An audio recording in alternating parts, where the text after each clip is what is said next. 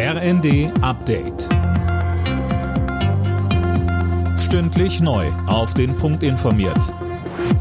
Ich bin Philipp Rösler. Guten Morgen.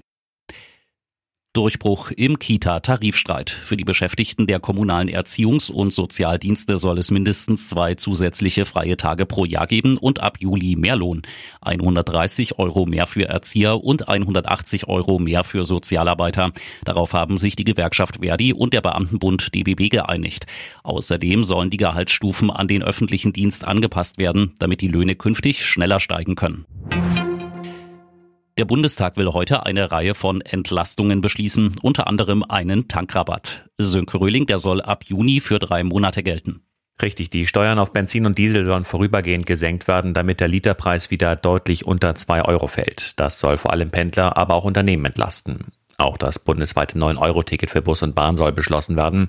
Ob das aber wirklich kommt, darüber stimmt morgen noch der Bundesrat ab und da gibt's noch Widerstand. Zu Beginn der Sitzung gibt Bundeskanzler Scholz aber erstmal eine Regierungserklärung ab Anlass ist der EU-Sondergipfel Ende Mai zur aktuellen Lage im Krieg in der Ukraine.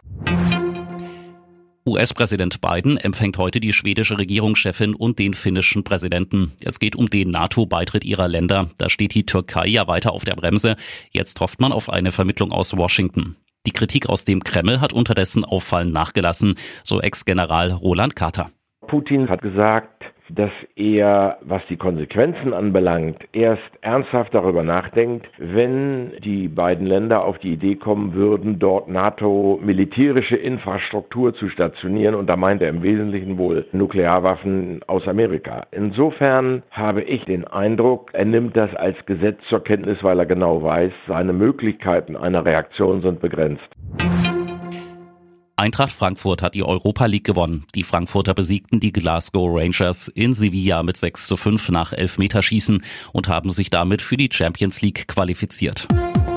Alle Nachrichten auf rnd.de